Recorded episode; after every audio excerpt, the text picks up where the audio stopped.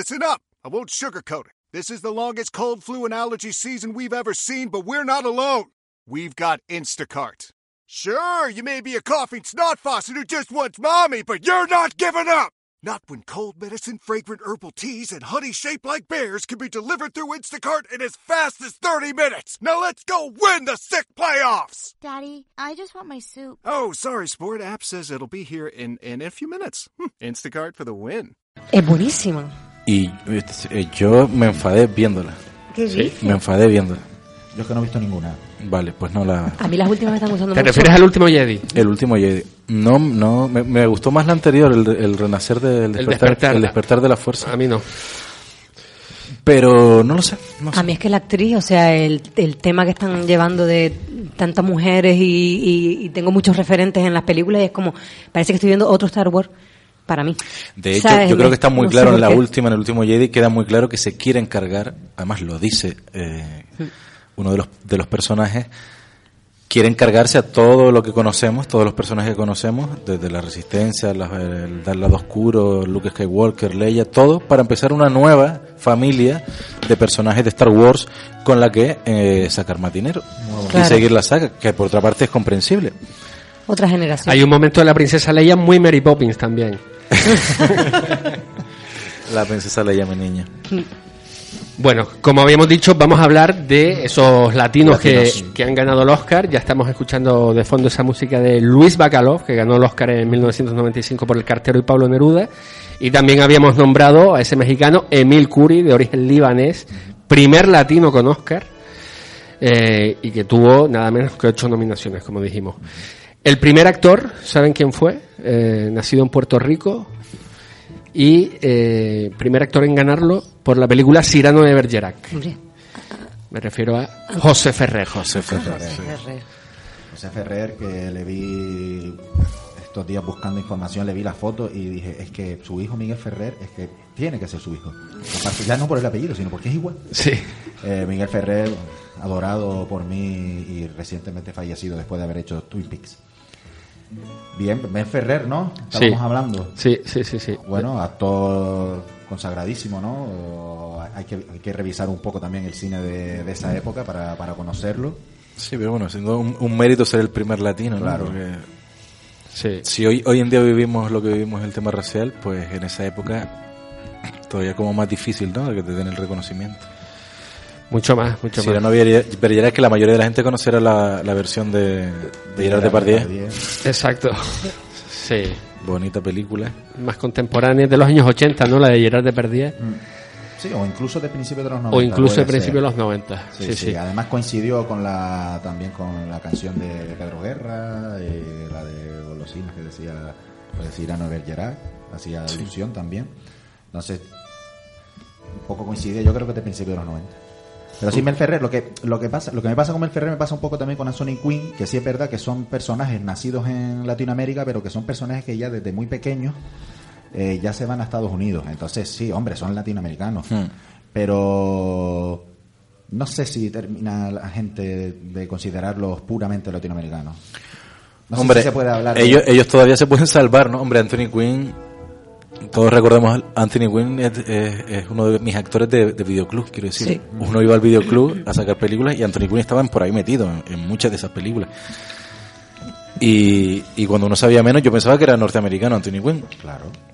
Es lo que tú dices, pero bueno, hoy en día sí es más normal, ¿no? Que los latinos se vayan, de hecho, todos se buscan una gente en Estados Unidos para que los promocionen allí, pero eh, anteriormente no sé, no sé cómo funcionaría. ¿Saben que Anthony Hopkins, con 14 años, fue predicador?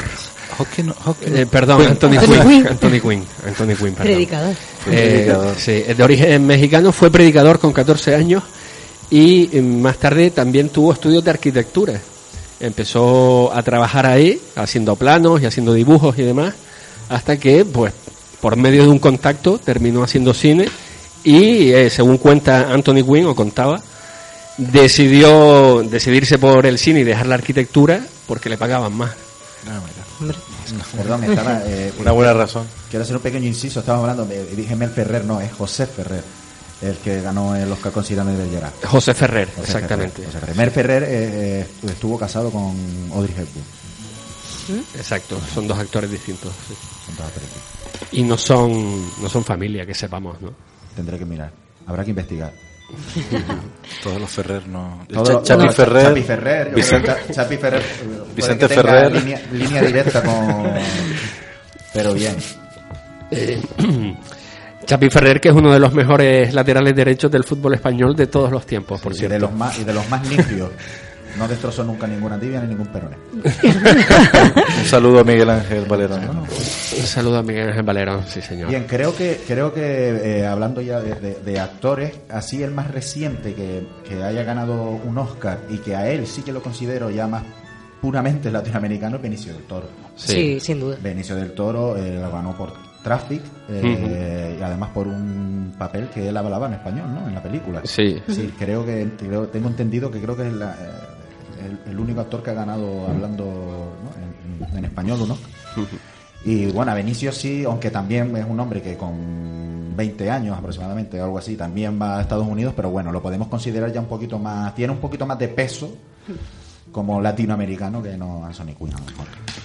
Bueno, es que realmente todos han tenido que irse para allá, a trabajar a Estados Sí, Unidos. Claro, claro, pero bueno, pero Benicio ya, yo creo que sí estuvo, está un poco como más enganchado a esas raíces, yo creo. Sí, pero por ejemplo, tú piensas en Ricardo Darín, que para mí es uno de los mejores actores que hay. Darín no se ha, no se ha vendido, entre comillas, no, no ha querido cruzar eh, al, al lado de Hollywood, instalarse allí y no se le reconoce. Y ha hecho grandes papeles, Pues, vea. como para, como para estar nominado. Bardem, por ejemplo, ha entrado un poco en ese juego, Javier Bardem, y ha conseguido lo que ha conseguido. Sí, a Darín no le faltan ofertas, pero al parecer todos los papeles que le llegan son de narcotraficante. Entonces se Sí, yo, lo, niega.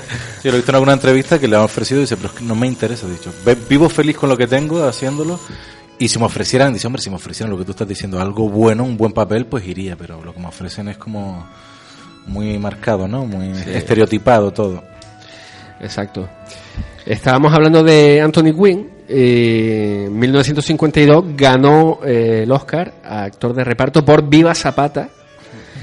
Y en 1957 también lo ganaba, también por, eh, como actor de reparto, por Luz for Life, que en España se llamaba El Loco del Pelo Rojo, creo, que es esa peli de Van Gogh. Y ahí Anthony Quinn hacía de Paul Gauguin, Con el pintor francés. Kirk Douglas, ¿no? Con Con Kirk Kirk Douglas. Douglas, Kirk Douglas. haciendo del Loco del Pelo El Rojo. loco del pelo rojo, sí. Sí, sí, sí, sí. El gran Kirk Douglas.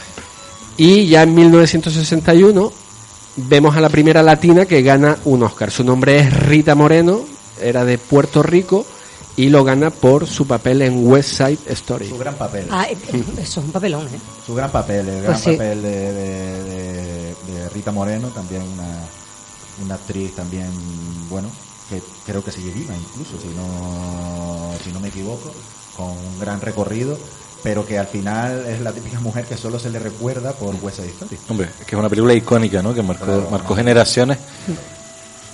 Y, y qué suerte para ella participar en eso. Mm, También, eh, bueno, en 1985 ya damos un salto del 61 al 85. Son más de 20 años sin que se entreguen premios a ningún latino, ¿no?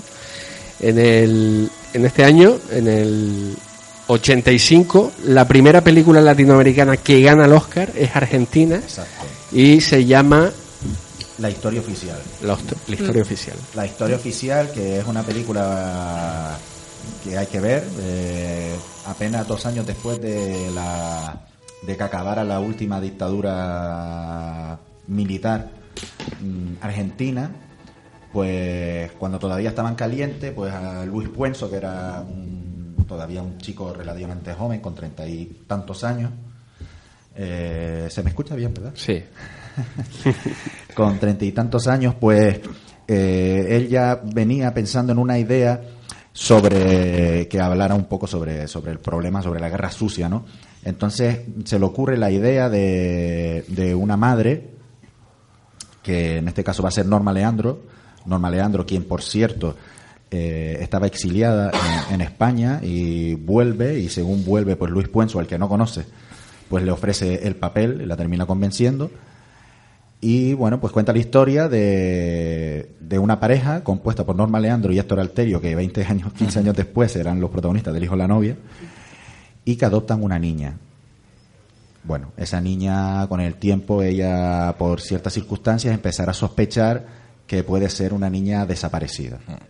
Bueno, a partir de ahí pues empieza un poco... el- Pero la película se centra en los desaparecidos de, de la, dictadura. la- la película es una denuncia de los desaparecidos de, de la guerra sucia en Argentina.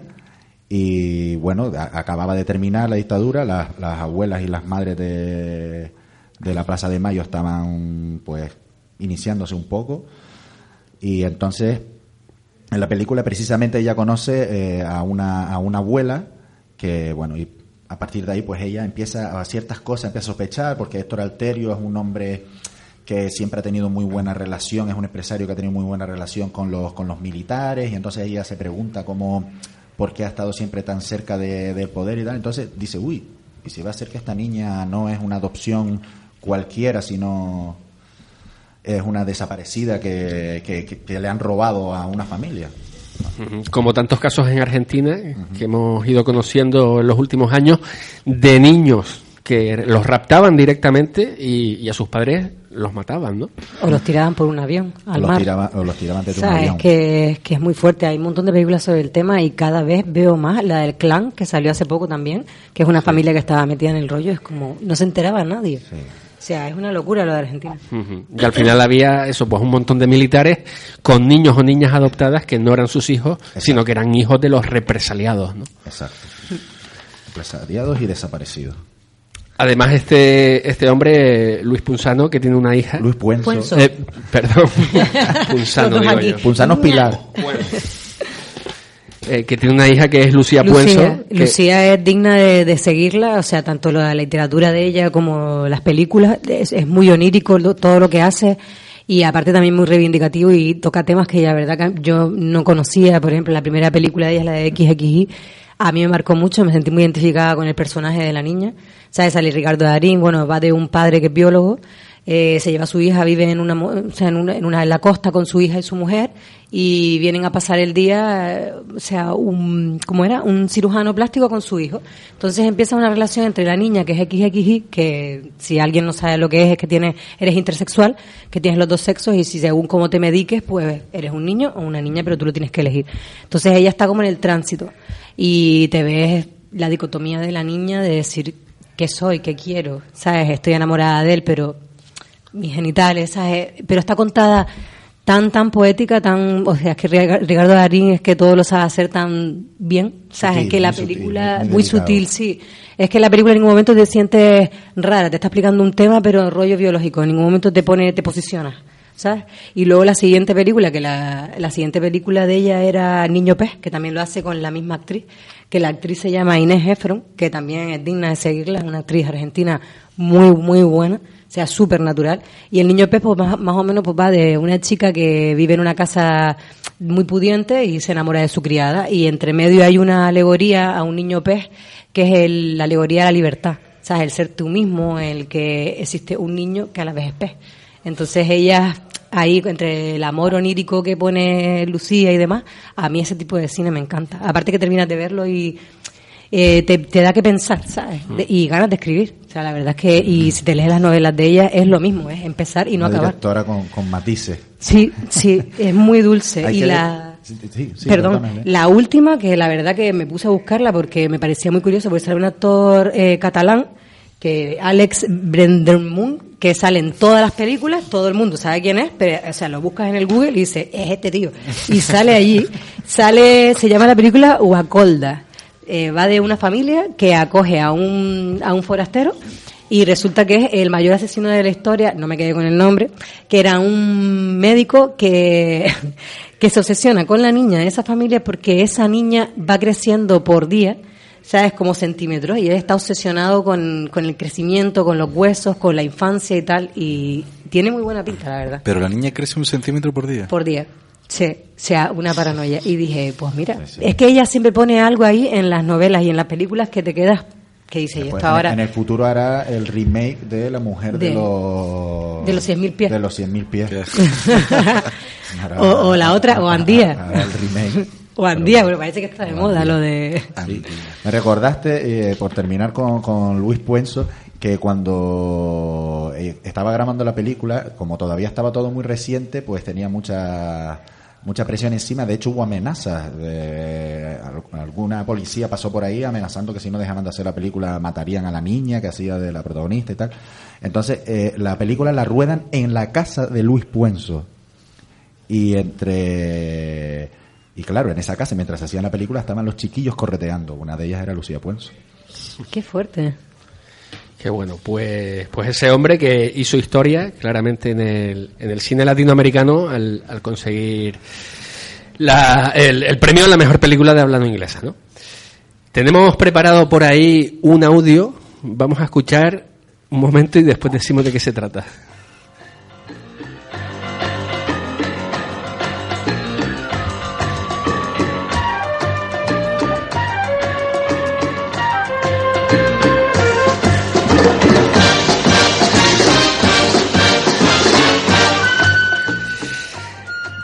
El compositor Lalo Schifrin, también argentino, estuvo cinco veces nominado y, no pudo conseguir la estatuilla.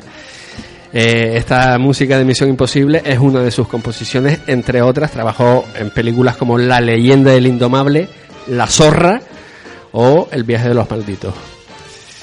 La zorra que es una película eh, que está muy bien, que habla de, de dos lesbianas que viven juntas, apartadas en, en una granja en, en Canadá, si, si- si mal no recuerdo, y de repente llega un hombre muy apuesto, eh, se enrolla con, con una de estas mujeres y ya crea una tensión entre los tres muy importante. ¿De qué año es esa? No sabes.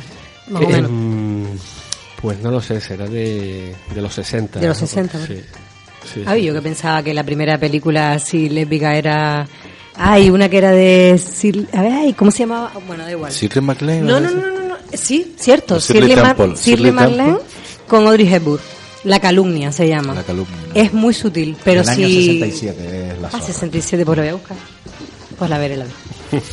Pues ahí estaba Lalo Schifrin poniendo la música y por cierto la película de Tarantino, Los malditos bastardos, utilizaba al- algún tema de Lalo Schifrin. No sé si, si de la película mm, El viaje de los malditos tal vez, pero no estoy seguro ahora de Pero eso. puedes eh, eh, asegurar que esta pieza es de él.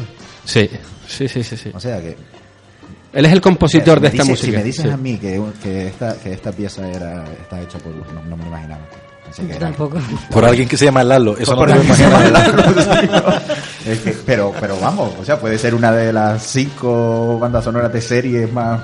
Reconocible, No, pero sí, en, sí. en- Magníficas, en- ¿no? en el tema de banda sonora y fotografía hay mucho, mucho latino ilustre que, el gran público desconoce. Sí, sí. Y que ahora vamos a, ahora vamos a a seguir nombrando. Porque, por ejemplo, en el año 1995, la película Restauración ganaba el Oscar a Mejor Diseño de Producción. También un argentino, Eugenio Zanetti. y, y creo que hizo, bueno, no recuerdo bien la película. Tengo algunas imágenes. Sí, yo también tengo imágenes vagas, muy vagas, porque es una película, me acuerdo verla, pero me acuerdo que no me convenció, una, una película un poco, poco lenta, pero bueno. Pero sí que tuvo, en su momento tuvo bastante, se nombró bastante. Además tenía un reparto este, extenso, porque era una película bastante coral, si no recuerdo mal. Y puede ser Robert Downey Jr., ahora mismo no estoy seguro. Te digo, pero sí que tiene un reparto bastante extenso, Restauración. Cinco años después, año 2000, eh, un actor del que ya hablaste antes, Serac, Benicio del Toro, gana actor de reparto en la película de Soderbergh, Traffic. Y es eh, este puertorriqueño que ganaba ese premio hablando en español en la película, ¿no? Esto no había ocurrido antes, porque tanto José Ferrer como Anthony Quinn o Rita Moreno, es cierto que eran latinos, pero hablaban en inglés durante la película, ¿no? Sí, bueno, no, lo que iba a decir es que, que afortunadamente ya se, cada vez más se respeta lo- el, idioma original del personaje, que es muy absurdo, ¿no? Por ejemplo, la película Coco, que hemos visto, la última de Pixar, está ambientada en México, pues el doblaje es latino-mexicano. Me parece correcto, si hay un personaje alemán que habla en alemán, le da mucho realismo, ¿no? Claro. Porque ver las películas dobladas eh, pierde absolutamente todo. O ese doblador poniendo acento alemán o acento francés. Pues mira, me pareció a mí una cosa curiosa con los doblajes. Empecé a ver la serie Dark. ¿Qué tal? eh, me está gustando. Sería alemana de Netflix. Sí, pues eh, yo no, no sabía que era alemana. no, bueno, era lo estaba viendo en inglés. Y de repente digo, coño, está desfasado el sonido, esto está mal. Hasta que me di cuenta y digo, no, no, es que claro, no es el idioma, estaba doblada al inglés. Y era malísimo el doblaje, malísimo, malísimo. Ya la, La la puse, la puse en alemán porque estaba la opción puesta en, en inglés. Y claro, cómo cambia. Y nos quejamos del doblaje en español, que es bastante bueno. ¿eh? Pues sí. Siempre se ha dicho que el doblaje, de hecho, quien no tiene, a ver, yo, yo con, con, con ciertos amigos, pues siempre estamos ahí el friquismo ese de decir, no, que Robert De Niro tiene la misma voz que Al Pacino, Sí. o Son Penn tiene la misma que Robin Williams y Tom, Sí, y. Tom Hanks. Pero, hombre, una vez ya entras en un poquito con sentido común y dices, es que me estoy perdiendo en la mitad de la actuación. No, te pierdes Es que, absolutamente solo, es que todo. solo estás viendo las- los gestos, es que no, no estás oyendo a, a- a la persona actuar. Así que yo ahora veo todo doblado, me da igual que sea de Madagascar o de Sri Sí. Lanka. O sea, si tiene subtítulos, pongo los Sí, subtítulos. sí, no, pero todo en versión original está claro. Gana. Que los actores, yo creo que los, los actores deberían demandar Pues sí. o les deberían pagar por doblar su propia voz porque te estás, es tu actuación, es tu trabajo y lo están manipulando. Bueno, a ver, depende, porque cuando lo dobla Penélope Cruz en sus propias películas, yo flipo. Digo, tía, ¿qué está pasando? ¿No estás viendo tu propia voz? ¿Sabes? Le Es pasa que- lo mismo que a Antonio Banderas. Sí, es se dobla que- fatal. Sí, hay que Pero ser- fatal. Hay que ser buen doblador. Claro, es que hay que hacerlo Incluso algún doblador supera al actor, no suele pasar, pero mm, no sé, alguna peli de Stallone, de Stallone, igual el doblador recita mejor el texto, ¿no? Bueno, hay que decir, eh, estábamos con Benicio del Toro, que, que bueno, eh, gran actor, la verdad, eh, que se ha hecho pues con un sitio claramente eh, En Hollywood, en la industria, eh, ha trabajado con grandes directores y ha hecho películas enormes, así que bueno, yo creo que Benicio del Toro estaba claro que Y este papel que vimos en Traffic recuerda un poco el que hizo más recientemente con Denis Villeneuve en Sicario, ¿no? en Sicario, sí, sí, es que miren, Villeneuve, es que está Benicio no, no baja de la Sí, yo la verdad es que eh, Soderbergh tuvo ese momento ahí de, de- de- haciendo como muchas películas y la verdad es que a él es un poco también como Iñarritu. A mí me, me recuerda mucho porque es también un hombre que le gusta jugar mucho con historias entrelazadas, con, con mucho con mucho actor y entonces pues Y Traffic es una película eh, que tiene como dos luces, ¿no? Cuando están en México hay una luz anaranjada y cuando van a Estados Unidos con Michael Douglas y demás, la Ah, luz se vuelve azul. ¿no? Azul, sí. Azul. Está bien esa película. está bien. Es un buen director Soderbergh que aparentemente siempre eh, pues pasa medio desapercibido, pero es un hombre interesante que, que su primera película famosa, digamos, fue Sexo, Mentiras y Cintas de Vídeo. Buenísima esa película. ¿Sabes? Que, que es un hombre que, que sabe hacer bien las cosas. No es uno de los padres del dogma, del cine dogma, Soderbergh, junto con... No. ¿No? No. No. No, el Don La Bontrier. No, yo te, eh, te confundes con Thomas Winterberg. Exacto, me equivoqué con Wittenberg, perdona. Sí, sí, sí, sí. Bueno, seguimos adelante. Ahí escuchando de fondo a Lalo Schifrin en Misión Imposible. El gran Lalo.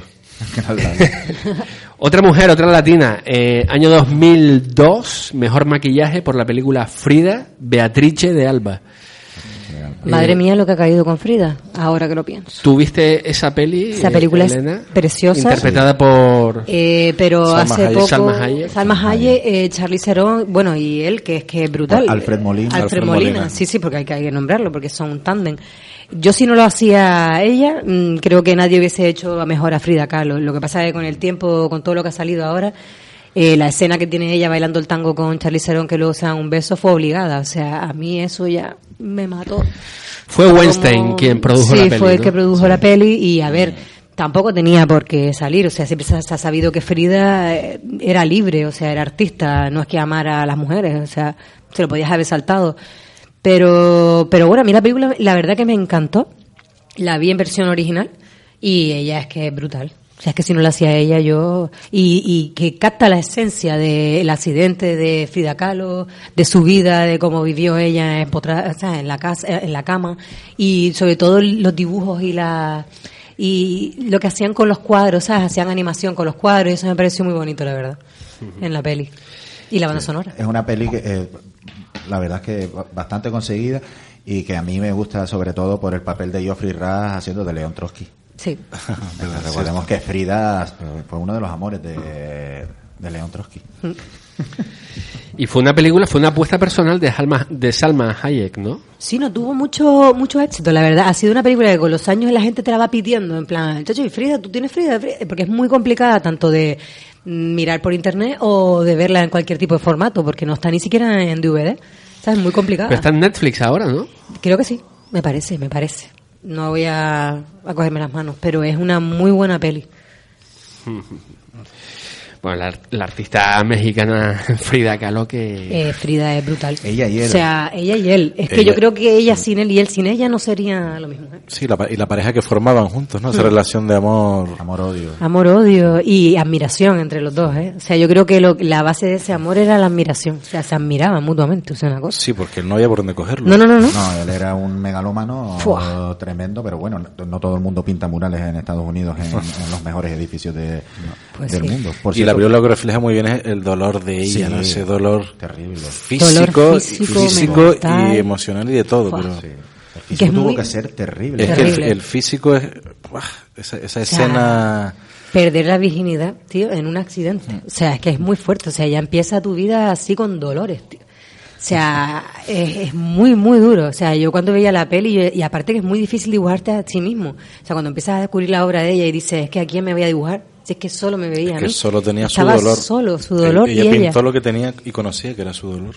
Sí, la verdad es que sí. Es un gran referente femenino, la verdad. Pues Oscar al mejor maquillaje para una mujer que es mexicana y tiene un nombre italiano, Beatrice, y un apellido aristócrata, vamos a decir, de Alba. Beatrice de Alba. Aristócrata. Y ahora tenemos otro audio preparado, vamos a escucharlo.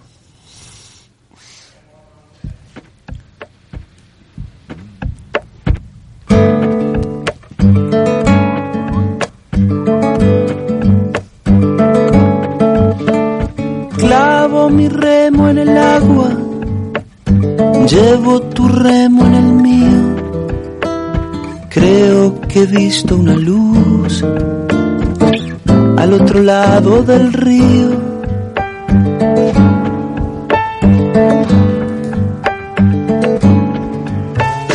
El día le irá pudiendo poco a poco al. El cantautor Jorge Drexler, que se convertía en el primer uruguayo en ganar el Oscar por esta canción de la película Diario de Motocicleta, una canción que es preciosa. Preciosa. Y la película. Muy bonita y una canción que no le dejaron cantar Sí. porque no era conocido, la cantó Antonio Banderas, la destrozó Antonio Banderas y fue maravilloso que cuando recogió el Oscar el tipo no dijo nada sino la cantó, cantó un trocito y Qué- fue qué vergüenza. y A- fue a mí, lo que más me molestó de, de- de esa edición fue lo poco que respetaron la idea de la película. Porque la película, precisamente, la película no va del Che Guevara.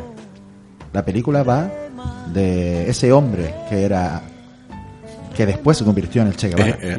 Justo termina la película cuando se va a convertir en el Che Guevara. Y me molestó mucho que saliera Carlos Santana con una camiseta del Che Guevara. Sí, me- me- de verdad que me molestó, me aparte que la cantaron Antonio Bandera, pero que saliera con una, con, con una camiseta del Che Guevara, porque hay muchas películas sobre el Che Guevara y Diario de Motocicletas, si hay algo que tiene, es que no cuenta la historia del Che, sino cuenta la historia de Ernesto y de cómo él, eh, viajando por América, se da cuenta de lo que quiere hacer en su es vida. la, me molestó es mucho. la transformación de la persona en el en el, Sí. En el mito. en el mito. Claro. Ni siquiera en el mito, en lo que va a ser el mito. Claro. Pero sí, sí es cierto. Pero bueno, Y bueno, Gael García Bernal, que Cosa como no, eh, ahí se metió, o sea, entre Amores Perros y demás, es que... el cheque él- Benicio del Toro que comentamos antes Exacto. hizo, Hizo del Che. Benicio hizo del Che, pero de- de- del Che ya sí, sí, guerrillero. ya- Sí, ese sí a es mí el no Che, me convenció mucho Claro. esa película. ¿eh? Es que, es que yo creo que, que Diario de Motocicleta tiene precisamente. son dos, son dos Son- pelis, ¿no? son dos pelis son del dos- Che, ¿no? Son dos pelis, sí. Son dos pelis. Sí, es verdad, yo fui a ver al cine la primera y un poco aburrida Es tal muy vez. ¿no? aburrida y aparte no te cuenta nada de historia. O sea, sí te ves allá Benicio del Toro que tiene potencia, se parece un poquillo, bastante, pero es que Diario de una motocicleta es totalmente diferente y me gustó muchísimo más. Claro. Es más sutil, más te va contando de a poco. Es que cuando cuentas sobre el Che Guevara o cualquier tipo de personaje necesitas tiempo. O sea, no puede ser todo a trompicones, ¿sabes? No sé. Y Gael García Bernal que transmite muy bien la personalidad de lo que después sería el Che, ¿no? Un, un- tipo que era difícil de tratar. ¿eh? Tipo difícil y, y, un, y un chico con. Porque era un chico, con las ideas muy claras. Hay una escena, siempre recordaré una escena en la película en la que, bueno, en, su- en esa travesía con su amigo, no me acuerdo ahora el nombre de- del personaje, el actor es Rodrigo de la Serna, y bueno, pues conocen a un, a un médico, creo que era un médico que estaba escribiendo una novela, que no era escritor, entonces ese hombre le dice, mira, puedes leerlo, y se lo dan los dos, ¿no? La novela. Y, y entonces Rodrigo de la Serna dice, bueno, está bastante bien, no sé, no sé cuánto. Y es él, ¿no? Que ya desde el principio, pues como que impone esa sinceridad, ¿no? Que le dice, mire, no, dedíquese usted a ser médico y a, re- y a, y a- y a- y bueno, y a curar vidas, pero deje la literatura a, a otros. Pues Jorge Drexler, que recibía de mano de Prince el Oscar, ¿no? Uy, Imagínate. y le hacía una reverencia antes de coger el Oscar. Grande el Purple Rain. Hace una genuflexión allí. Después recogía el Oscar y, como decía Paco, cantaba a, a pelo o a Sí, capela. a capela, a capela lo canta un trocito. Sí, sí, sí. Y pone en pie, el, el, el teatro se pone en pie con él. Seguramente una de las mejores canciones que han ganado el Oscar, ¿no? Mm, Tendría que mirar. Habría que revisarlo. Hay muchísimas, ¿no? Pero si recordamos, pues nos viene esta a la cabeza. lo que yo creo que es una can- canción perfecta para la película. Eso sí. Yo creo que es que es, dan el clavo en todo. Además, la escena en la que eh, ocurre todo eso, que es El- ese reto de él ir nadando, Nadando. ¿no? A- hasta allí, hasta esa isla donde estaban eh, aislados los leprosos. Los leprosos. ¿verdad? Y yo creo que dan el clavo. Es una, una película bella y una canción. Que a los leprosos mm, los trata con muy poca humanidad. los trata como leprosos directamente. Eh, eh, ¿Quién? El, eh, El Che, ¿no? el- no, el che, es No, el, no. el Che es el que le da la mano. Ah, el Che es el que le da la mano. Ernesto es es, el. Ernesto es el que le da la mano porque él es médico. Recuerden que el Che Guevara Sí, era- es era- médico, estudiaba, es no sé si llegó a licenciarse, pero estudiaba medicina. Sí, esa escena es un lugar que él llega y hay dos islas, ¿no? En una isla están los leprosos, los que están muy mal, contagiosos y tal. Y no recuerdo si era Navidad o, o- o era una fecha especial, pero sí, ahí- era, era, sí, era, era una fiesta. pero ya esa hora no se cruzaba para darles no sé qué historia y el tipo va y se va con ellos y así. le, y le da la- le da las manos eh, mm, pensando que bueno que sin pudor no ante la- ante el miedo que sentían los demás de tocar a alguien que te puede que te puede contagiar ya eso no sabremos si pertenece a, a la realidad o simplemente a la leyenda Pues esta peli del año 2004 y por supuesto se la recomendamos a todo el mundo, Diario de motocicleta, para ver esos primeros pasos de Ernesto Guevara. ¿no?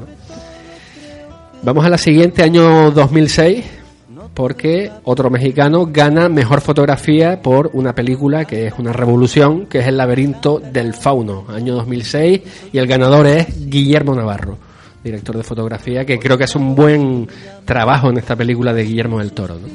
Muy buen trabajo. Es muy complicado. O sea, es la guerra civil, oscuridad absoluta la película y es casi, casi todo como con claros oscuros. O sea, como, sí, un caraballo, básicamente. Y me parece muy, es muy complicado eso. O sea, y aparte los efectos especiales que no se notaban absolutamente nada del fauno, porque tiene efectos especiales, pero aparte la iluminación ayuda, ¿sabes? Y me pareció bastante muy buena peli.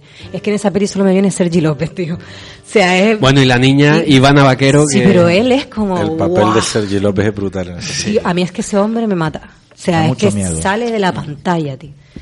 Es muy, muy buen actor. ese momento en el que empieza a torturar a, a los rojos, digamos. Sí, pues una película de Guillermo del Toro que es, es- es el primero, ¿no? Que mete la, la patita de la triada, yo lo llamo la triada mexicana, que ahora, ahora nos meteremos a, a conciencia con ella. Y esta película es una maravilla, a mí me gustó muchísimo. Además, como hablar de la guerra civil en un tono fantástico, eh, de manera comercial, eh, no sé. Y de la mirada de una niña, ¿sabes? Como de inocencia pura. Y se veía ese monstruo y tal. Eh, aparte los efectos, yo Sí, la, flipé mo- mucho. la monstruosidad de la guerra a través de los ojos de una niña que, es, que vive otra realidad, otro mundo, como suelen vivir los niños. ¿no? Yo de hecho no sabía ni de qué iba y cuando empecé a verla me sorprendió muchísimo y eso me gusta muchísimo en las pelis. Sí, sorprende. ¿Sabes? El decir, le doy al play y... Sí. ¡buah! Es que Guillermo del Toro es un, un gran relatador de mundos imaginarios. Exacto, es que hoy justo estaba leyendo eh, un articulito que ha escrito Bollero sobre eh, la forma del agua, a la que defiende a capa y espada. ¿En serio? Dice, no voy a discutir con nadie, la forma del agua es una obra maestra. Y punto. Por lo que dice Bollero y ya está. Y entonces, eh, precisamente, eh, eh, lo que resalta de Del Toro es esa capacidad de siempre verlo todo a, a través de unos ojos muy, muy, muy peculiares que son los suyos Sí. que son siempre pues muy oníricos siempre eh, con la infancia por medio, con esa. Entonces yo creo que Guillermo del Toro te podrá gustar más o menos, pero que tiene un estilo. Ah, no, sí, sí, sí, sí, Eso- ves una película de Elizabeth. Eso, eso es indudable. Y uno de los grandes referentes de, de la fantasía, Sí, ¿no? sí, por Claro. supuesto. Pues ahí está Guillermo Navarro recogiendo a mejor fotografía por El laberinto del fauno, que además es una película que se convirtió eh, muy taquillera en Estados Unidos, seguramente la película hispana más taquillera hasta ese momento, si mal Sí, no sí, recuerdo. también salió en Los Simpsons y todo, un sketch y tal. O sea, si sales en Los Simpsons, ya está. Los Simpsons y Oprah, forever. También por esa misma película, Eugenio Caballero y Pilar Revuelta, un mexicano y una española, ganaban el Oscar a Mejor Dirección de Arte. Es que es Pilar una- Revuelta ha salido mucho en Locoyas también. ¿eh? Tendríamos que, tendría que mirarla, pero ella ha salido mucho en, en dirección de arte. Todos los, todos los, los Oscars que al final hay en, en- en el mundo hispanoamericano. Si, ponemos a- si nos ponemos ahí a escarbar un poco y nos dejamos simplemente de películas o, o actores, hay gente con un talento tremendo que, que los están fichados. Poco por decirlo así, por, la industria. Hombre, los focos se lo llevan los actores y los directores Claro. siempre.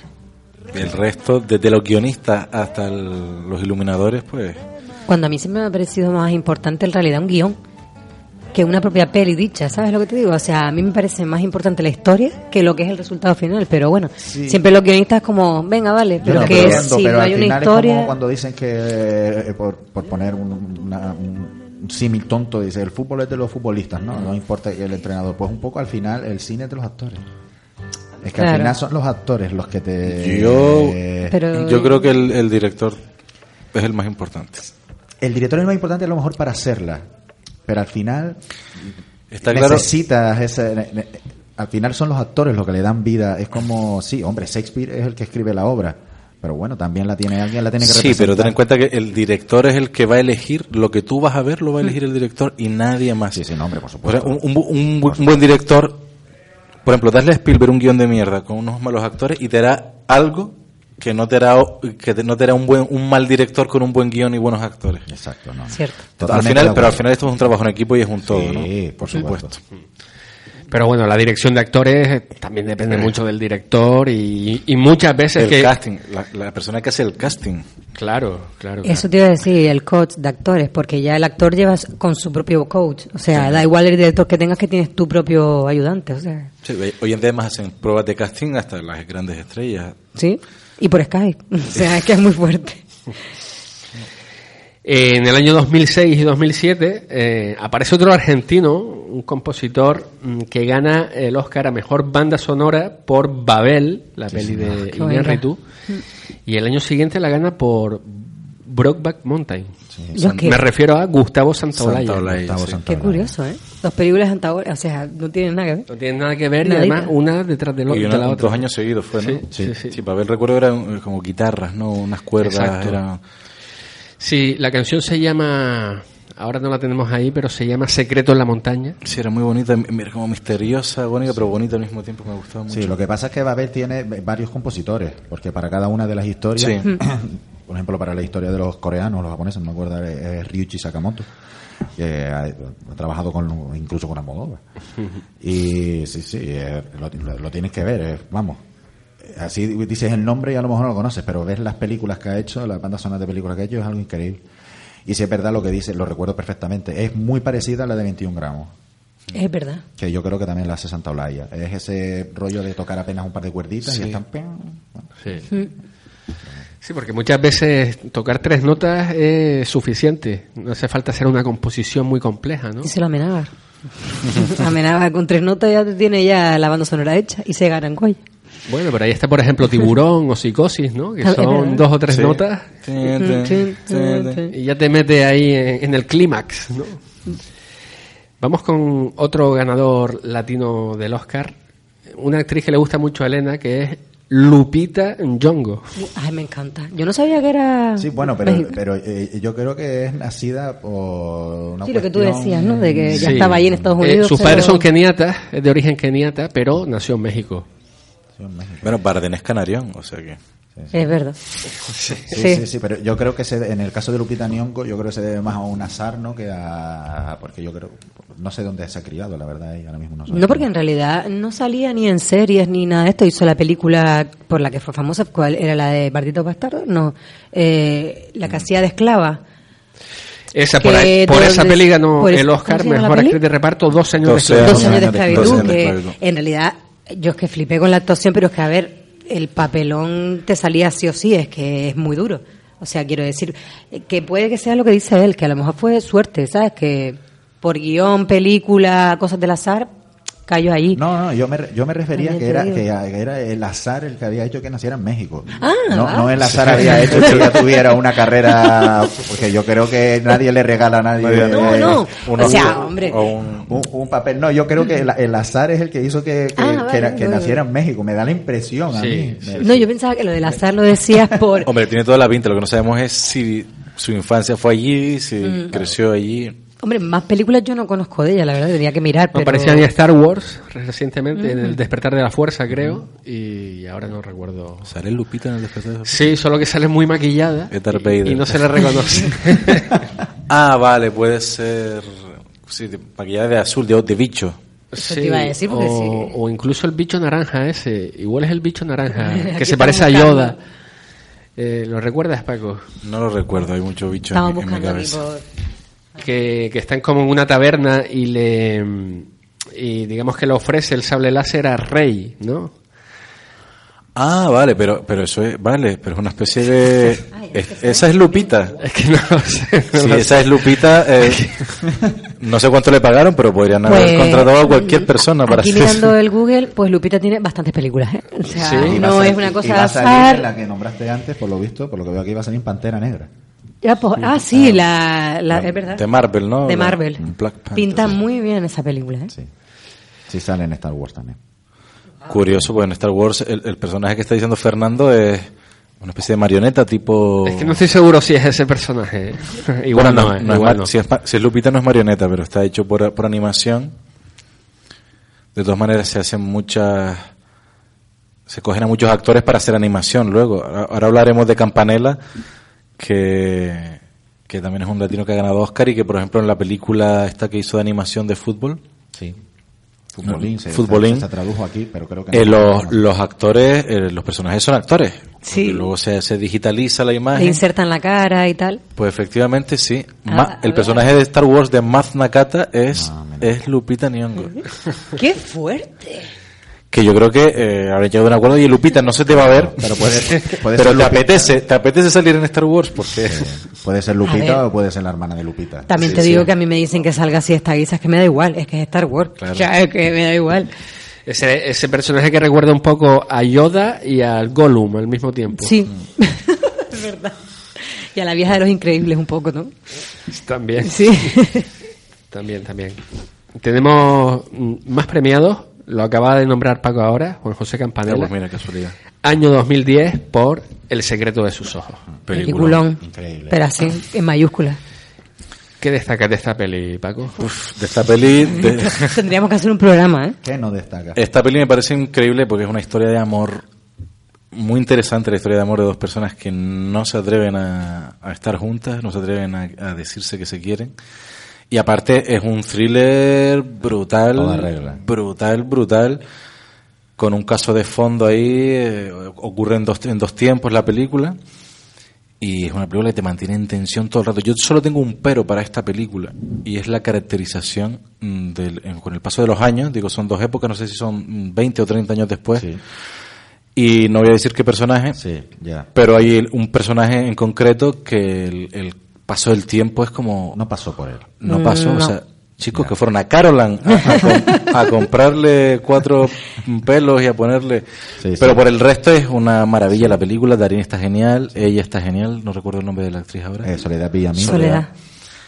El compañero de, de- de- el, otro detective Ah, sí, hace un papel Ese personaje es hace un papel maravilloso. genial. La película tiene también tintes políticos. Sí. Mm. Eh, la película también tiene escenas duras, Muy duras. bastante duras, pero es una película eh, Vamos, junto con el- la Sí, historia luego la del- oficial, son las dos únicas películas que han ganado eh, los Y luego del- habla sobre el sistema judicial, cómo funciona, Sí, ¿no? sí, Como sí, podrido.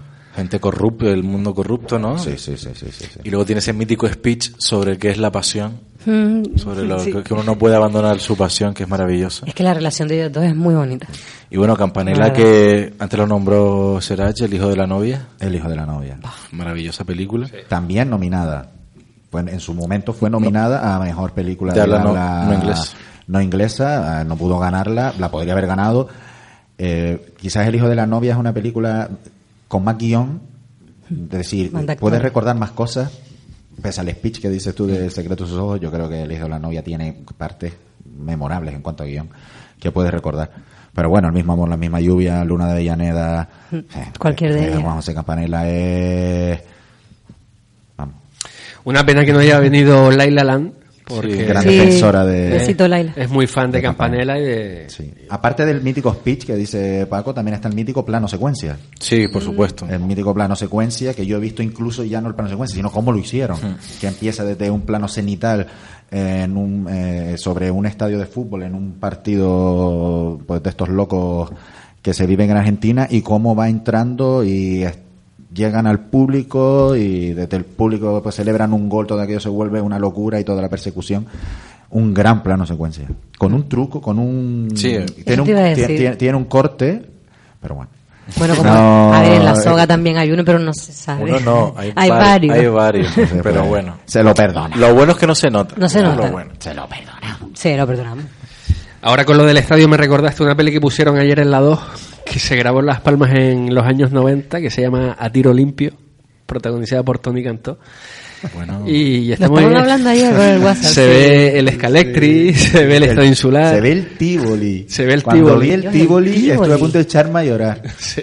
Digo, madre mía, qué momento. Solo faltaba que bajara un poquito más y la gasolinera Texaco que estaba ahí, ahí en medio- por la laja, digo, madre mía, el Tivoli, pero existía, o sea, alguien lo utilizó, aunque fuera por una película. Y el- la escena final, pues asesi- ahí? asesinan a, pues a uno de los protagonistas, ¿no? Y, y ahí de fondo se ve la laja perfectamente. Claro, y la potabilizadora. La potabilizadora. eh, Sí, sí, sí. Sí, sí, la- Pero bueno, vamos a seguir adelante con los Oscar latinos. Porque eh, el chileno Claudio Miranda eh, ganó el Oscar a Mejor Fotografía por La vida de Pi en 2013 y en 2009 ya estuvo nominado por el curioso caso de Benjamin Button. casi nada. Este Pues hombre que parece un vampiro. Eh, eh, eh, y- Ah, sí, sí, sí. es, es el hijo de un chileno y de una, no sé si danesa la madre, y el tipo tiene un pelo largo, rubio, Rubio, casi blanco. casi blanco, sí, sí, sí, con un aspecto, un aspecto muy vampírico, ¿no? O sea, estuvo nominado en el do- por Benjamin Button y lo ganó en el... Exacto, y, y, y lo ganó en 2013 por La vida de Pi. Hombre, se parecen Miranda. mucho, tonos naranjas, así, muy oscuro todo, ¿no? Se parecen bastante, no, me- no había caído. No. Pero yo recordando, igual me gusta incluso más la fotografía de Benjamin Button que, que Sí. la de Pi, que es genial, ¿eh? Sí. Sí, pero es muy muchos efectos. Supongo que para captar la luz, es, ¿sabes? Captarlo como espectador, quiero decir, es bastante complicado, ¿sabes? De decir el trabajo. Sí, a mí la de Benjamin Button me gustó bastante. Y he de, decir, que no he leído el libro, he le- he leído el principio del libro y cuando Benjamin Button nace eh, es mayor, pero no es un bebé viejo, es un señor mayor. En la película es un bebé que va creciendo y es un niño, ¿no? Con aspecto de bebé. Pero sin embargo la novela nace ya sa- sabedor. Ahí sí que venía de vuelta. ¿Sabes? Él, él nace y es un señor viejo, empadronado. Sí quiero que- decir. Sí que Con como- todos sus papeles en regla. Como la Exacto. frase que decía más falda, más falda era, eh, me gust- no me acuerdo, me gustaría morir en un orgasmo. Sí, bueno, eso, ¿No? es, eso es una especie de poema que está atribuido a Quino, Ah, atribuido, Quino, pero vale, todavía vale. no estoy seguro yo de que No sea se de, sabe, ¿no? Eh, de Quino, pero sí está atribuido a él. Es apo- apócrifo. Apócrifo, sí. Yo eh, tengo que decir del curioso caso de Benjamin Button que es una película que no me gustó. ¿No te gustó? No me gustó, yo fui a ver al cine con todo el amor que yo le profeso y siempre le profesaré a David Fincher, eh, pero creo que se metió en un género que no le va. Mm. Eh, David Fincher, desde aquí, después nos vemos, nos tomamos una caña. Eh, tú eres un dios. ¿Cuántas veces la has visto? La acción la he visto una y me aburrí tanto que no la pienso volver a ver. Dale otra oportunidad. No lo sé, la fui a ver al cine y yo amo mucho a David Fincher y de verdad que me gustan todas sus pelis, pero mm, en la acción. Ya. Se me hizo lenta y aburrida. ¿Sabes qué pasa? Que es que es también un guion muy complicado de llevar a cabo. Sí, sí, no, es un guion Aparte complejo. Que cualquier cosa que chirríe ya falla en la historia, ¿sabes? Te saca. Porque es que de por sí ya es poco creíble verte a una mujer agarrada a un niño, ¿sabes? Y que sea su marido es un poco extraño, ¿vale?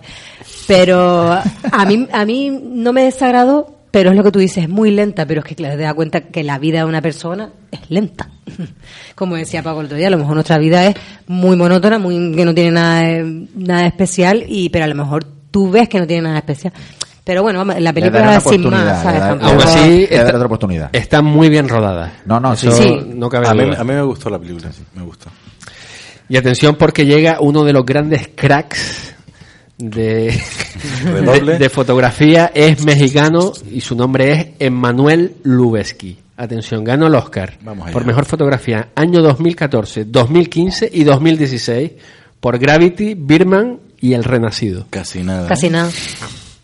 Tres Pues- Oscars seguidos, Mm, ¿Ya? batiendo todos los récords. Es que es normal, o sea, hola. ¿Ves? Ahí es donde estamos, por ejemplo, Gravity tiene cosas de efectos especiales, pero es que la iluminación es que es brutal. Pero brutal, no tiene discusión. ¿Y las otras más cuáles? son? Pues Berman, Birman, Berman y El Renacido. Y ya Ah, nos metimos hola. son las tres películas de, De los ganadores. de Iñárritu, de, De Cuarón. de Cuarón. No, y encima date cuenta de que el tipo se, O sea, quiero decir que va a un proyecto más difícil todavía, porque estamos hablando del Renacido. El Renacido era el luz natural. O sea, y encima estaba rodada, que lo hemos hablado aquí cronológicamente, que Mm. agüita. ¿Sabes? No sé cómo lo habrá hecho. a mí la foto del Renacido me encanta. A mí también. Sí, es buenísima. Y es, es buenísima. Y Quizás la mejor de las tres. eso es lo que te iba a decir. Sí. Sí. Es que a mí es la que más me gusta de las Lo mismo podría haber, lo mismo podría haber tenido algún fallo de fotografía y estropear la peli, porque también tenía efectos y demás, pero es que y la sangre y todo, no sé. Acabo de flipar, no sabía que se había ganado Oscar. Gravity también es una... En cuanto a fotografía, no sabría con cuál quedarme. Gravity, ustedes saben que a mí Gravity me decepcionó muchísimo. Me parece una flipada la película. O sea, Gravity es la de Sandra Bullock, La de Sandra que va- a mí me parece una belleza. A mí me parece una flipada la película, lo, lo que veo y tal, pero la historia al final me chirría un poco. Pero bueno, pero me gustó. Es una película que me gustó, pero me decepciona A mí un es poco. que como telespectadora, me- o sea, eh, como, como cinéfila me, me, me teletransportó como una tercera dimensión que yo nunca me había sentido eh, así, como en el espacio. O sea, y yo creo que llego a verla en 3D y yo me quedo en la peli. O sea, me quedo tostocada. Yo la vi en 3D en las ¿Pero viste en arenas. 3D? Sí. Muero. Buenísima, Porque me encantó. yo Sí. tengo ese rollo de que veo una película que, que- que tiene frío y me da frío. Alguien fuma, yo fumo. O sea, eh, soy como muy... O sea, me pongo a publicidad porque voy a comprarla. Sí. Y, y con esta película me pasó eso de quedarme un tiempo con, con el sonido del silencio y yo decía, Dios mío, mm, eh, tiene que ser agobiante. O sea, a mí el tema este de, de ciencia ficción y del espacio y tal siempre me ha atraído muchísimo. Y esta peli a mí me mató. Es que a mí, a mí me encanta ese tema y todo lo que sea ver el espacio me maravilla. A mí también. Y, aún- y la, yo la critico por dos cosas, por los chistes de George Clooney. Ah, bueno, claro. Lo- la critico por los chistes de George Clooney y, y por el final tan inverosímil. Por eso yo digo que no Muy de acuerdo contigo, sí. Pero si quitas eso, vale, eh, increíblemente bien. Pero no me hagas eso, ¿sabes? Ya. Sí, podría haber quedado más poética. Es que yo no sé, George Clooney, ¿por qué? Pero, a ver, lo de George Clooney ya lo hablamos. Ya, ya, yo lo sé y tú lo vas a defender, pero... Ya lo hablamos en otro programa y es que eh, los astronautas de la NASA eh, son unos tíos con un... Fuman marihuana antes de, antes de cada misión. ¿Que son muy cachondos o qué? No, tienen un alto grado de optimismo. Entonces nada les derrumba, sino todo lo contrario. Claro, porque si no, ¿cómo Pero se podría ver, haber llegado a la luna? ¿Cómo? ¿Cómo? Pero es que en todas las películas americanas siempre hay un, un, un rollo así de, venga, hacer un chiste, chacho. La antes que hablé de el- la guerra de la galaxia, el retorno, el- los últimos Jedi, o el último Jedi, no sé ni cómo se llama. En español los últimos. No puedo entender que hagan chistes chorras. Es que yo tampoco, tío. Yo no a puedo mí me entenderlo. saca de la película. tío. Yo, cuando hay una película mm, más o menos seria, entre comillas, que me hagan un, chi- un chiste eh, chorra, no lo puedo, yo no lo puedo entender. Y en Gravity hay un par de chistes chorras en situaciones donde no, es- no da pie a un chiste chorra. Es que de hecho, hasta Scary Movie, que es una película de cachondeo, se ríe de eso. O sea, se ve a un tío aplaudiendo en un momento dado que no está en la. O sea, haces un chiste y aplaude tres horas después. O sea, es que, tío. A mí me saca esas cosas en el cine americano, la verdad. Pero bueno, mm, gran fotografía. Sí, eso, eso, Gran, gran fotografía. Gran director, Alfonso Cuarón, Sí. Sí. gran director, ya venía él ya de hacer películas muy, muy interesantes. Eh, por ejemplo, Hijos de los Hombres tuvo un gran, bueno, tuvo gran éxito. Y yo creo que con Gravity, eh, yo creo que eso sí fue una sorpresa. Yo creo que Iñárritu eh, no fue tan sorprendente, sobre todo con Berman. Yo creo que Cuarón dio la gran sorpresa con, Sí. con Gravity. Porque ese año destronó o le quitó a... Habría que buscarlo, pero fue una gran sorpresa que, gra- que ganara. Claro, a mí me ahora- parece bastante curioso. Ahora empiezan los grandes, o sea, eh, le hemos dedicado un poco a los latinos, ¿no? Porque Guillermo del Toro este año, Sí, bueno, nos quedaba por nombrar a Alejandro González Iñárritu. claro, digo, ahora seguiremos, pero el primero fue Cuarón en el 2014 con Gravity y ahora viene, y para mí el mejor de los tres que es Iñárritu. Sí, el mejor, porque, es porque ya antes de estas dos, ya ha hecho películas del nivel de Amores Perros Sí, sí, sí. o 21 gramos. O sea, que es que Iñárritu, na- na- nadie lo viene, a lo mejor los estadounidenses Lo descubrieron. vinieron a descubrir con, con Berman. Pero vamos, que nosotros ya con 21 gramos, con Amores Perros, con Babel, con Beautiful, a ver, estaba más que Sobre todo. Amores Perros, ¿no? Que sobre todo fue... Amores Perros y Mira. 21 gramos, que para mí es una película mm, extremadamente dura. Sí, pero mira qué, qué, qué línea lleva, que más o menos casi todas es el mismo rollo, guion, buenos personajes y tal, que son las tres estas, y luego de repente vamos con el último que hizo Birman, y es como, yo, o sea, yo no sabía de qué iba esa película, y a mí me dejó flipando. A mí Berman me gustó Me gustó muchísimo. muchísimo esa película. Y me pasó lo mismo, no Es, sabía es- de también iba. es un, un falso plano secuencia, ¿no? Todo- toda la película. Es una belleza. Sí. Exacto. Sí, sí. Es como Pero los entresijos de- sea, Berman es espectacular. Y hay gente que no le gusta, tío. Tiene unos diálogos... A tu hermano, ¿no? Nada.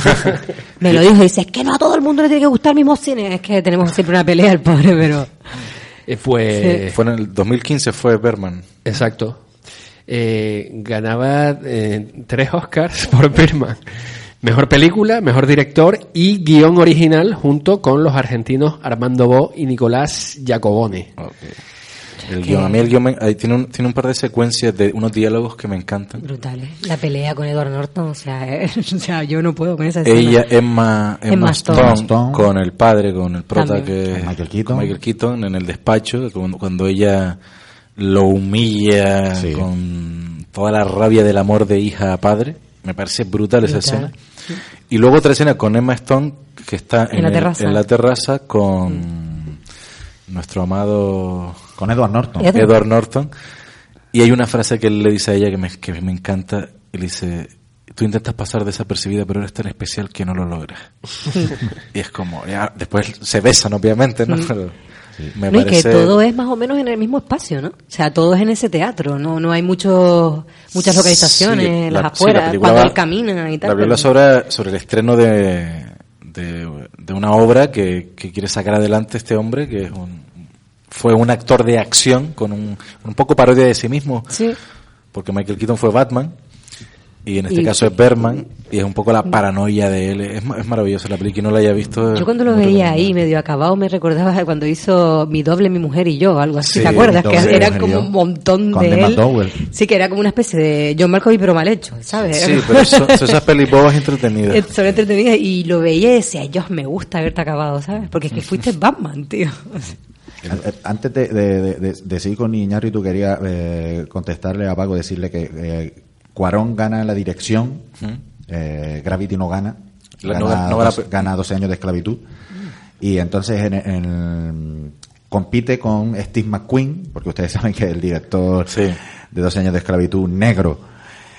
eh, Se llama Steve se McQueen. llama Steve McQueen como el blanco, blanquísimo, rubio, de ojos azules. Y después estaba Alexander Payne por Nebraska, David O. Russell por La Gran Estafa Americana y Scorsese por El Lobo de Wall Street. Bueno, no está mal la terna, ¿no? No, Qué buen año, ¿eh?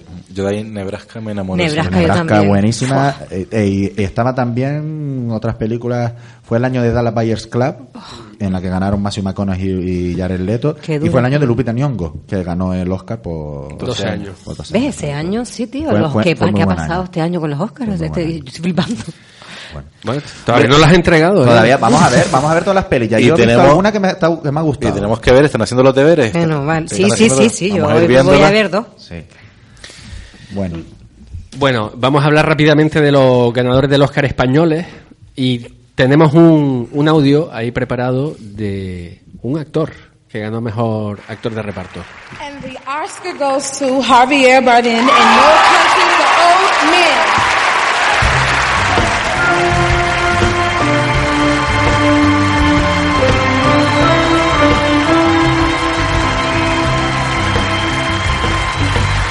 Wow. All right. Uh, this is pretty amazing. Uh, it's a great honor for me to have this. I want to, I have to speak fast here, man. Thank you to the Coens for being crazy enough to think that I could do that and put one of the most horrible haircuts on history over my head. Thank you for really improving my work. I want to share this with the cast, with the great... Dice un poco que el, el peinado más feo de la historia. el ¿no? peinado más feo de la historia y tiene razón. Es verdad. Es uno de los peinados más feos de la historia. También es uno de los ma- de los mejores últimos malos, digamos, de, de la última década, digamos. Muy, muy, muy malo. Una buena película, eh, No país para viejos. Para todos vosotros. Thank you very much. Ahí estaba dedicándoselo a su familia, ¿no? En, en español.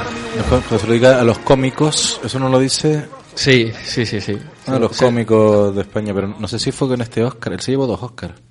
Bardem. No, ha ganado Dos. Oscars. No, él estuvo, mirando. él Él estuvo nominado por Antes de Canochesca. antes de Canoyesca. Antes que nos llegue haciendo de Reinaldo Arenas, Reinaldo el, el Arenas, poeta gran cubano. película, por cierto, y, y- de- Yo ahí gran papel dado- de, sí. de Bardem. Sí, para mí es de, los- De los de mejores. mejores, mejores. Superior a este incluso, diría yo. No lo ganó porque ese año se lo dieron a Russell Crowe por.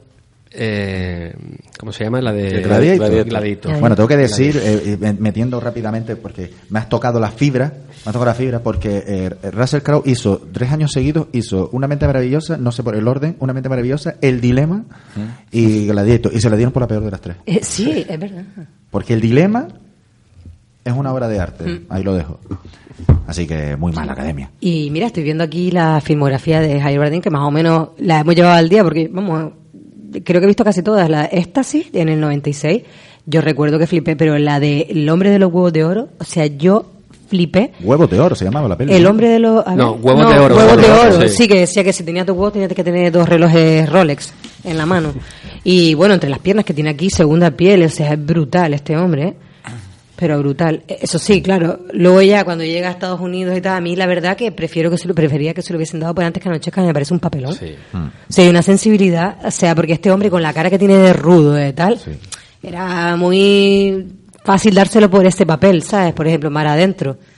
O sea, ahí también se mete un papelón, ¿sabes? No sé. Bueno, a mí yo no soy muy de mar adentro. No, yo ¿eh? tampoco, Porque- ¿eh? Mara No, fue tampoco, con ¿eh? Boom, ganó todo lo que tenía, lo que podía ganar. Fue, Los lunes al sol. Fue se se el Oscar, Oscar mejor película de habla eh, Jamón. inglesa. Oscar a la- Mm, a la jamón, jamón, agüita. O sea, en mi época jamón, jamón, yo recuerdo que fue una bomba. O sea, este hombre era un sex symbol en Días España. Contados también. Sí, días contados. Por cierto, eh, eh, mirando eh, las fotos ahí, eh, Javier Bardem dice, le da las gracias a los Cohen por haberle dado el peor corte de pelo, pero es que viendo eso, me acabo de recordar que salían Perdita Durango. Sí. Sí, y, y era peor Que todavía. Sí, era peor. peinado en Perdita Durango es peor. Sí, que hacía de santero. Tiene como flequillo y por detrás largo, ¿no? Sí, era, era una cosa... Hombre, un hombre guapo no es, es atractivo. Es de estos hombres que te levantan para el aire, vamos a decirlo así. Pero que, que es que con la fuerza que tiene ese hombre, yo cuando vi antes Canochesca, me llegó muchísimo. O sea que de ahí sale Johnny Depp vestido de mujer. Es una Sí. gran película esa, Mm. ¿eh? Sí, sí. Es, Es una gran muy película. buena. Sí. Pues lo ganaba por No es país para viejos a mejor actor de reparto porque eh, a- a mejor actor protagonista lo ganaba Daniel de Luis por eh, Pozo de Ambición. ¿no?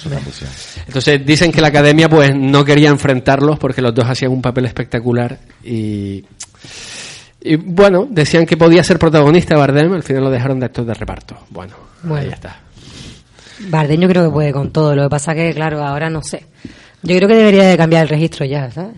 Está como muy americanizado, haciendo películas como muy top, rollo Pirata del Caribe y demás, pero yo haría algo independiente ya, que se arriesgue, No, Bardem ¿no? independiente no va a hacer nada. No, es que... Quizás cuando ya venga de vuelta, a lo mejor... Bueno, lo mismo que Banderas. Te digo, que- te digo que, que pueda, pero yo a Bardem no lo veo ninguna No, yo producción. creo que no se va a bajar del... No, porque trabaja con los mejores directores del momento y no... Sí, sí. Yo- e- este no es su momento, él ahora está prácticamente en su mejor momento, que parezca mentira, pero yo creo que acaba de venir de hacer Mother con Aronofsky y Aronofsky es de lo más independiente, Independiente. que te Mm. puedes encontrar en el mainstream. Pues sí. O sea que Eso en el mainstream, es verdad. Estamos millennials, es que cierto. Sí, sí, así que bueno, por lo menos hasta con Arano. Pues sí. Y aparte de Bardem, ya desde los años 70, españoles que han ido ganando el Oscar, Juan de la Sierva Yose, eh, el primer español en recibir el premio, lo ganó gracias al premio a la mejor contribución técnica a la industria cinematográfica. Wow. Wow. Bueno, eran unos premios que, hoy luego han desaparecido. que han ido desapareciendo. Garci creo que también se llevó uno, ¿no? Sí, antes de Garci, eh, el director Ah, artístico... empezar. 1981, volver a empezar. Garci Sí. sí. que es dormirte, ¿eh? Pero antes de Garci, eh, el director artístico Gil Parrondo Gil Parrondo es un clásico de los... ganaba por Patton, Sí, sí, sí. la película bélica Patton, y por eh, Nicolás y Alejandra. Justo un año después de, de esta película, Nicolás y Alejandra, quien se llevaba el gato al agua era el cineasta Luis Buñuel con la película eh, El discreto encanto de la burguesía. Em, Luis Buñuel que estuvo nominado además varias veces. Sí. Pero bueno, es Luis Buñuel. Vamos a Es decir. que, hombre, Dios. Eh, también en el año 1978, el fotógrafo de Barcelona, Néstor Almendros, eh, se llevó el premio a la mejor dirección de fotografía en la película Días de Cielo. Cinco años después, ahora sí, en el 83, turno de Garci, En el 83. En el 83. fantástico. por volver a empezar. Diez años después de volver a empezar, otro director español, Fernando Trueba, era premiado por mejor película de habla no inglesa, Belle Époque, Qué buena peli, ¿eh? grandísima película. Sí. En el 99 Pedro Almodóvar con Todo sobre mi madre y más tarde en el 2003 también ganó con Hable con ella eh, mejor guion. Mejor, Mejor guion. guion, casi nada. Muy sorprendente, ese fue un Pues gran sí. premio. Sí. Sí, la verdad que me acabo de quedar. Y volver, con volver no llevo... No, No sé yo, no. Volver yo creo que estuvo nominada. Estuvo nominada. Pero yo creo que no, no ganó nada. Y creo que Penélope estuvo nominada por volver. Sí, además tiene, y, y guion también. Creo, Pero- que, creo que hubo una peli que tuvo tres Sí, nominaciones. puede ser.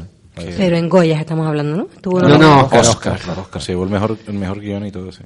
Bueno, Pero ella en Volver estuvo nominada al Oscar. No lo sé, no lo sé, igual igual no, ¿eh? Creo que, Hay que no, mirarlo. porque es hablar. Eh, después ya aparece Alejandro Amenábar, año 2004, se lleva el Oscar por Mar Adentro.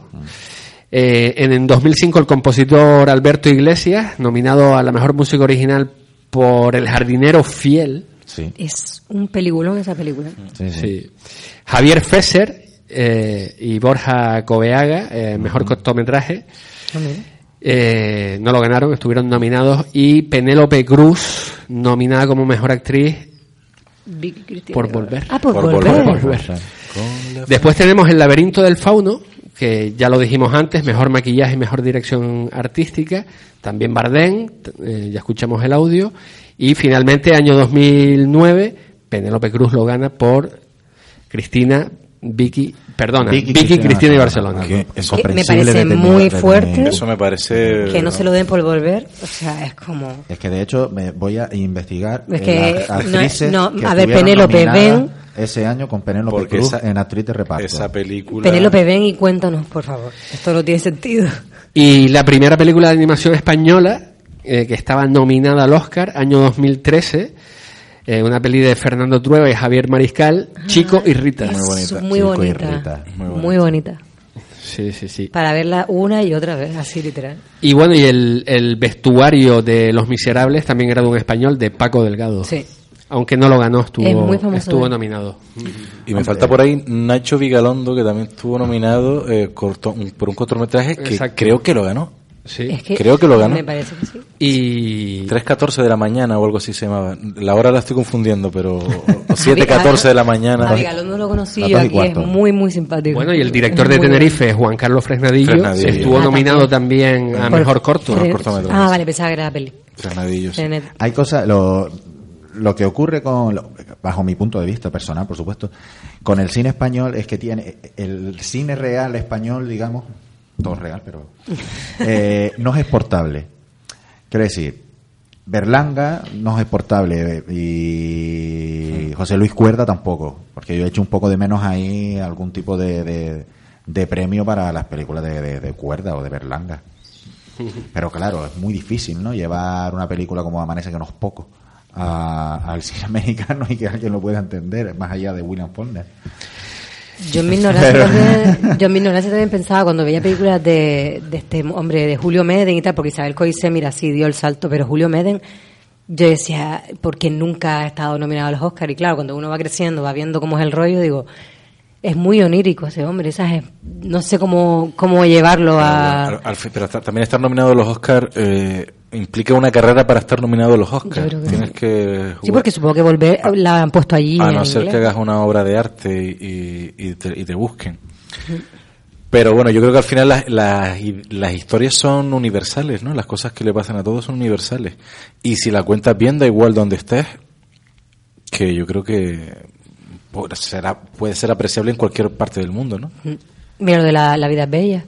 ¿Sabes que es italiana y mira cómo al final... Sí, pero, pero La vida es bella es un ejemplo de película que se promocionó para llegar a Para Hollywood llegar a y para ganar premios en Hollywood. Y, y ocurrió Y así. ocurrió. Almodóvar también hizo carrera en, en Hollywood. Esta gente se va unos meses antes a estar ahí haciendo entrevistas. y Pero bueno, es el juego. Es el juego de...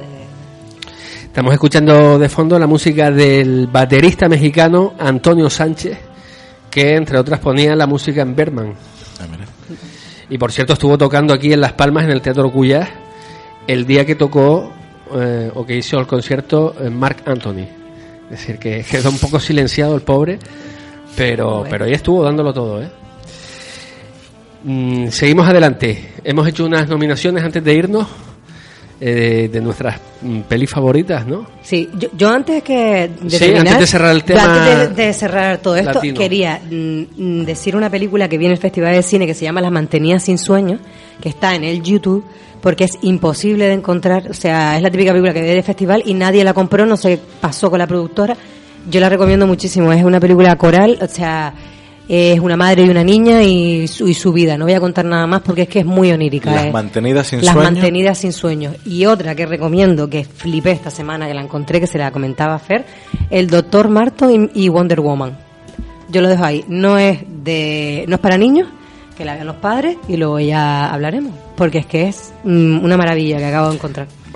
Vamos con nuestras nominaciones. Vamos con las nominaciones. entonces. Sí, vamos allá.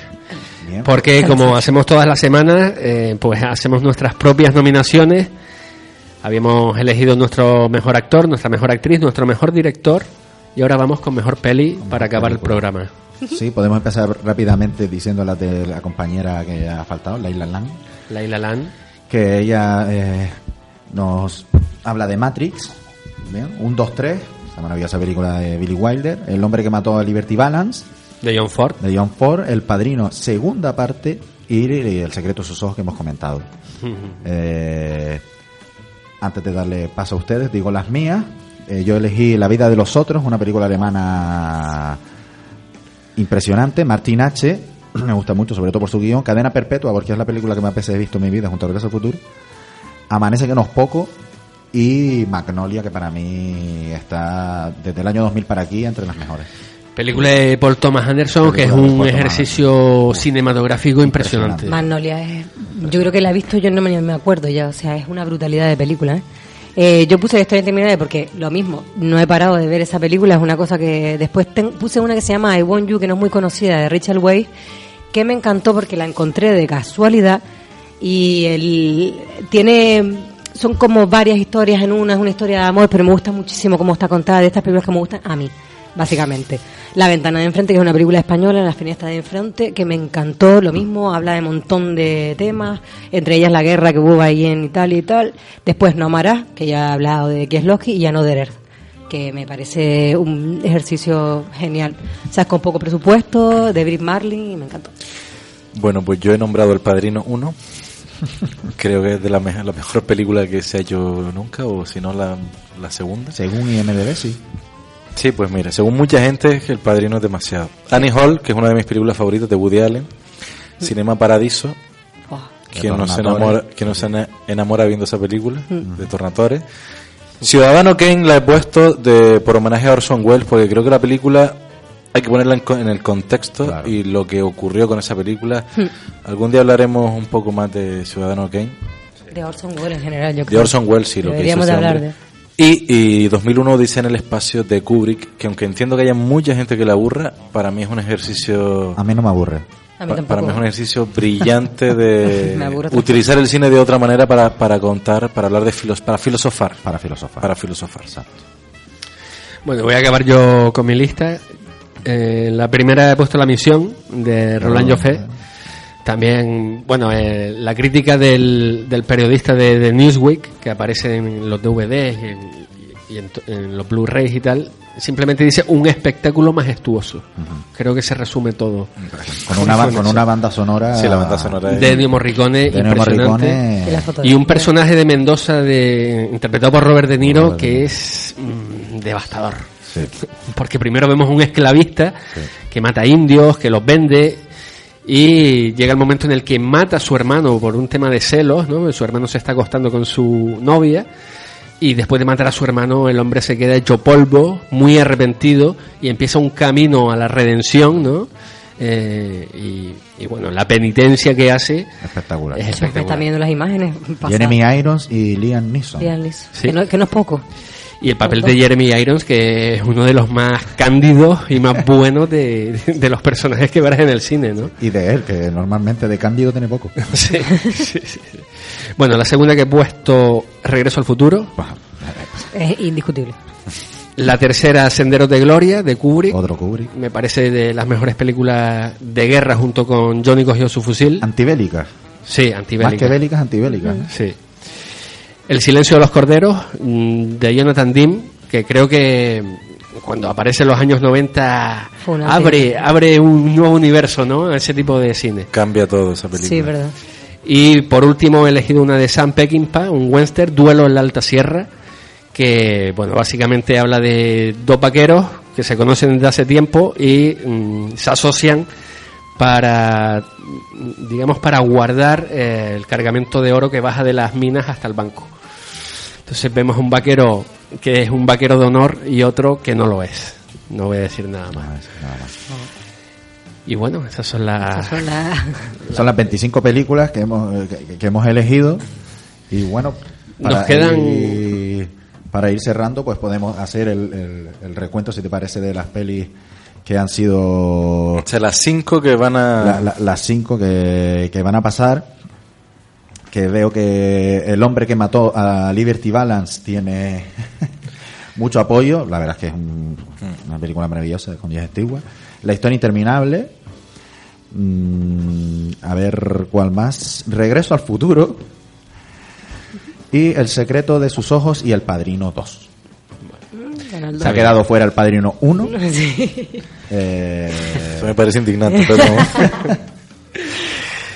lo que pasa Bueno. es que pero pues, no, esto, esto está mal. vamos a tener que revisarlo. No, esto lo podemos revisar para el próximo programa porque no puede ser que esta lista mm, esté menos votada que, que las otras. Ah, que está. Va, vale, vale. Es que. Uy, madre mía. bueno, ya haremos el recuento. creo que hay trampa aquí. Va. Pero. Al- alguien está haciendo tongo. Al- alguien, alguien está haciendo tongo. Bueno, lo dejamos pendiente. Vale, Hemos a- presentado la vale. terna de candidatos. A ver si, a ver si en el próximo, cuando dejen de hacer trampa, pues empiezan a votar películas buenas y votan las mías. que he visto que en el primer recuento eh, no está ninguna y me parece algo absolutamente. Es que no, no lo rompa, no lo- ah. Ya lo rompió. Ya. Bueno, nos queda, vamos. nos queda un minuto ahí con la indignación de Serac. Eh, vimos, ya que hablamos también de universo audiovisual en este programa, la gala drag con un espectáculo impresionante de Borja Casilla para eh, pues cerrarle la boca, no sé si al obispo de Canarias o, al, A o a los abogados cristianos, ¿no? Yo, yo sabes qué pasa, que estaba los guardianes de la moral, ¿no? Yo es que ya no sé si es que es idiosincrasia nuestra, que nosotros somos así de que, "Ay, viva, viva la vida, ¿sabes? Pero es que me parece tan absurdo. O sea, a mí me pareció arte literal. O sea, es lo que te venía diciendo. eh, eh, es un- una fiesta donde ellos mismos se subvencionan, tienen unos vestuarios, una puesta en escena, un- una, una flipada, que yo no sé si el ayuntamiento lo tiene en cuenta, y encima se quedan con un tío salió vestido de la Virgen del Pino. Digo, ojalá la Virgen del Pino saliera vestida así, ¿sabes? Porque es que no creo que haya faltado al respeto en ningún momento. O sea, de toda la vida aquí se ha vestido uno de cura, de monja, mm, por la calle, embarazada. O Yo, sea, para mí no merece ni, ni comentario. es que eso, tío. es como- A mí, bueno, decían que era grotesco ver a un drag disfrazado de, de virgen. Me parece más grotesco ver a un, eh, imaginar a un obispo viendo la gala drag envenenado. No, no, me parece más horrendo otras cosas que hacen los obispos y todo lo sabemos. Por supuesto, eso está claro. Bueno, se nos ha ido el tiempo. Volvemos la próxima semana. Estamos en facebook.com barra Mundo Cine Radio y todos nuestros podcasts en iVox. Hasta la semana que viene. Buena semana.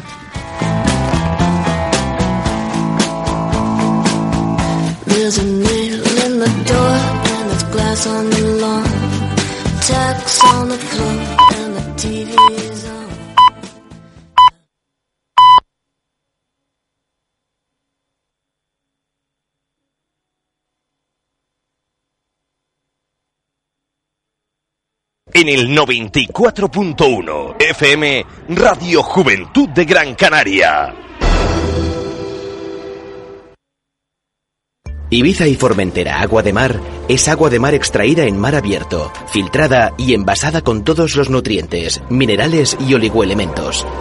Proporciona una nutrición orgánica celular porque contiene los mismos minerales